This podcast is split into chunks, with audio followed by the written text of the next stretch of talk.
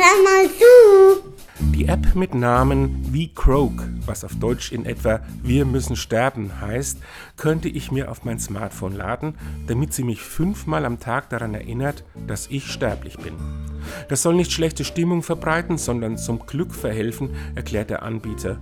Wer seine eigene Endlichkeit akzeptiere, würde das Leben nämlich mehr schätzen und weniger Zeit für Unsinn verschwenden, also zum Beispiel weniger mit den Apps auf seinem Smartphone herumspielen.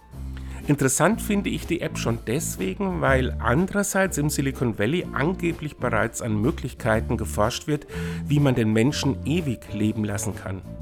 Ich jedenfalls brauche so etwas nicht. Als Katholik habe ich den Aschermittwoch. Einmal im Jahr bekomme ich gesagt, dass ich sterblich bin. Bei Bedarf wird mir das auch ganz analog mit einem auf die Stirn gezeichneten Aschekreuz in Erinnerung gerufen. Ich finde, das ist heilsame Bewusstseinsbildung, die völlig ohne Smartphone auskommt.